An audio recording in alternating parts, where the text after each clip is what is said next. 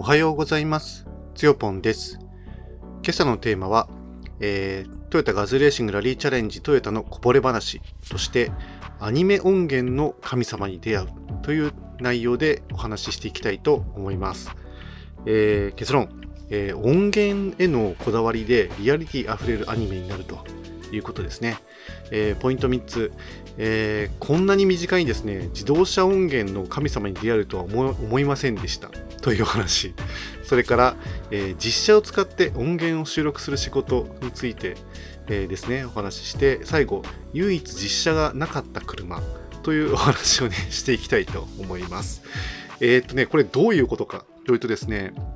あのーそのトヨタガズレーシングラリーチャレンジの、まあ、トヨタラウンドで一緒にお仕事をさせていただいて、まあ、以前もですね、一緒にお仕事させていただいてるんですけれども、あのーカメラマンの方がいらっしゃってですね、で、あのー昨日のですね、ポッドキャストで、あのホルモン焼肉屋のですね、武田というところで、みんなであの英気を養ったという話をね、したんですけれども、えー、とそこでね、あの向かいの席に座ったそのカメラマンの一人のですね、お話がすごい興味をね、そそったので、えーそれをですね、あのその話あの、自分のポッドキャストで紹介してもいいですかって言ったら、いいですよ、いいですよって、快くね、OK いただいたので、あのちょっとね、お話ししていきたいと思ってます。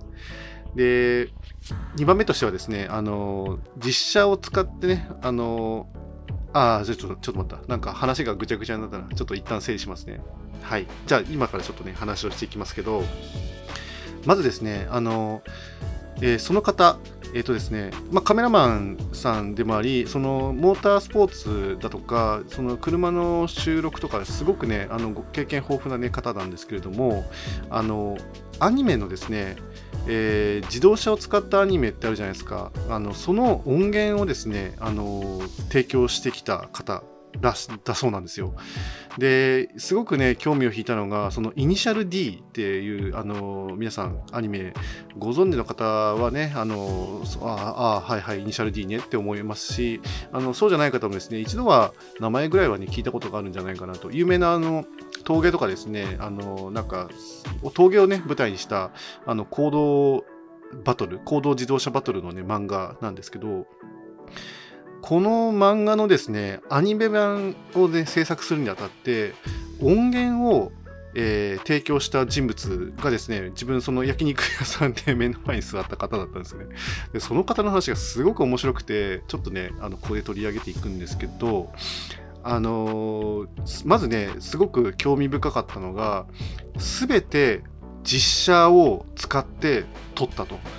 で実写というのは何を言ってるかというと例えばえー藤原豆腐店のですね、えー、と AE86 当然あの AE86 を使って音源を取りますと。エンジン音とか。であのー例えば最初に出てきたのはその例えば、えー、と RX7 の車とかですね。あのーあとは、えー、とブンタの、えー、と GC8、えー、とインプレッサーだとか。それからエボ3ですよねとかスドのエボ3だとかあの なんか GTR も3234出てきましたよねとかですね。あのいろんな車があのそのあの漫画にはね登場するんですけれどもその、えー音源をですねあのほぼ多分全てね提供してるそうです。で音源といってもですねあの実種にさまざまなあの音源があるみたいですね。例えばドアが閉まる音だとか、えーエンジンキーをですねひねる音だとか、それからあのーなんだ、えーシフトチェンジをねする音だとか、えードアを閉める音だとか、まあエンジン音だとか。エンジン音もですねいろんなエンジン音があるんですね。え例えばそのコードをただ普通に流してる時のエンジン音だったり、その峠を攻めてる時のねエンジン音だったり、いろんなあのエンジン音ってあるんですよね。で当然そのえー峠を攻めてる時のエンジン音なんか特にその起伏が激しいというかあのブレーキのタイミングでは当然アクセル踏んでなかったりしますしでもあのアクセル踏んでる場合はそれはね流さなきゃいけないですとかもちろんだからブレーキ音だとかとにかくありとあらゆる音源をリアルにあのしゅあのそこでね表現したいという思いから全てのそのえー出てくる車に関する音源を取って、えーアニメ制作会社にあの供給してるんですよ。その話聞いてね、俺すげえなって思ったんですよね。ね、確かにですね、その自動車のことがね、あのよく分かってる人たちがそのイニシャル D とかをね、見たときに、エンジン音が全然違うじゃですね、話にならないっていう世界があって、エンジン音を聞いただけで、どういう車種がね、今、うん、走ってるのかとかね、分かる人たちってやっぱいるんですよ、一定数。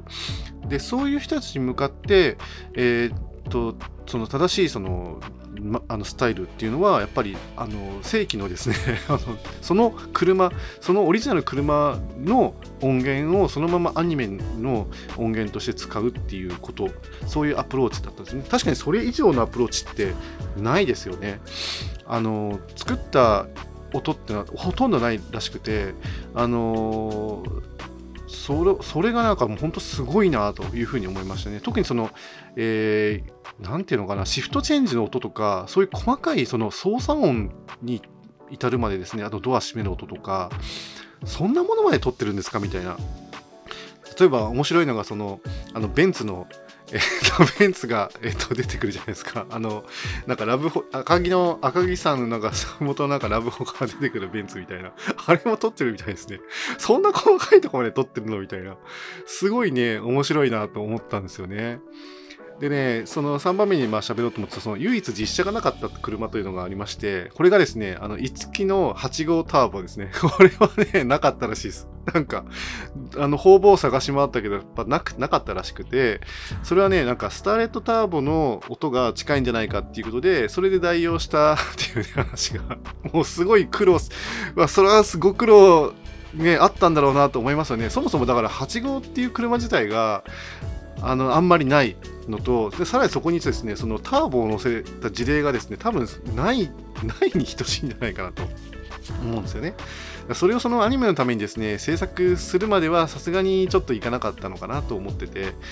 であの他のもちろん車はですねいろんなその自動車をね扱ってるあのなんていうかなえっとお店とかにですね、車をお貸しいただいて、で、それで収録してるんですよ。で、あの、サーキットを使ったりだとか、あの、して撮ってるんですよね。で、撮ってる場所もですね、やっぱりその、まあ、ミニサーキットがね、多いみたいな話をしてましたね。で、特にですね、あの、いつ撮ってるんですかって、やっぱそこ気になったんですよ。昼間じゃないだろうなとやっぱりね、夜撮ってるんですね。で、サーキットって基本的には夜ってあんまり営業しないと思うんですよ。やっぱりその騒音が問題がね、ありますよね。近所にですね、騒音がやっぱうるさいって、えー、苦情がね、来ることを考えると、なかなかその、えー、夜にですね、サーキットを運営するってできないと思うんですけど、あの、唯一なんか、それができるなんかサーキットがあったみたいで、ちょっとごめんなさい、そのサーキット名、ま、ちゃんと覚えてないんですけど、そこであの夜ですね、やっぱりその夜間にあの撮影、あの撮録か、撮録っていうのかな、録音するって重要じゃないですか。なんでかっていうと、その日常のその昼間のですね、あの雑音というのかな、ななんて言ったらいいんですかね、そのえー、その時間帯を構成する音っていうのがあるはずででそれがやっぱり収録時に入っちゃうのを多分嫌ってるのかなっていうのとそれからやっぱりそのイニシャル D 自体が夜間ステージが多いですよね。やっぱりその夜そのみんなが寝静まった頃にですねあの人里知れない山奥で繰り広げるそのカーバトルカーアクションなので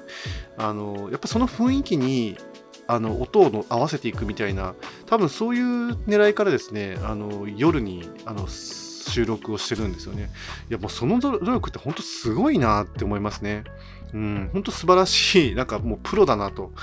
本当にね簡単したんですよね。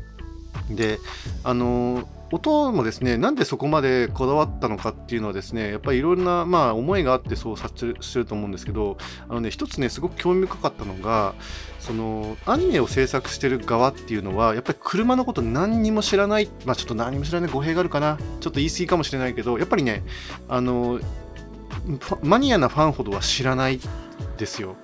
どんなエンジン音なのか知らないしどんな音がで音でそのあの構成されてるのか全くやっぱりねあの知識がまあそれは当然ですよね。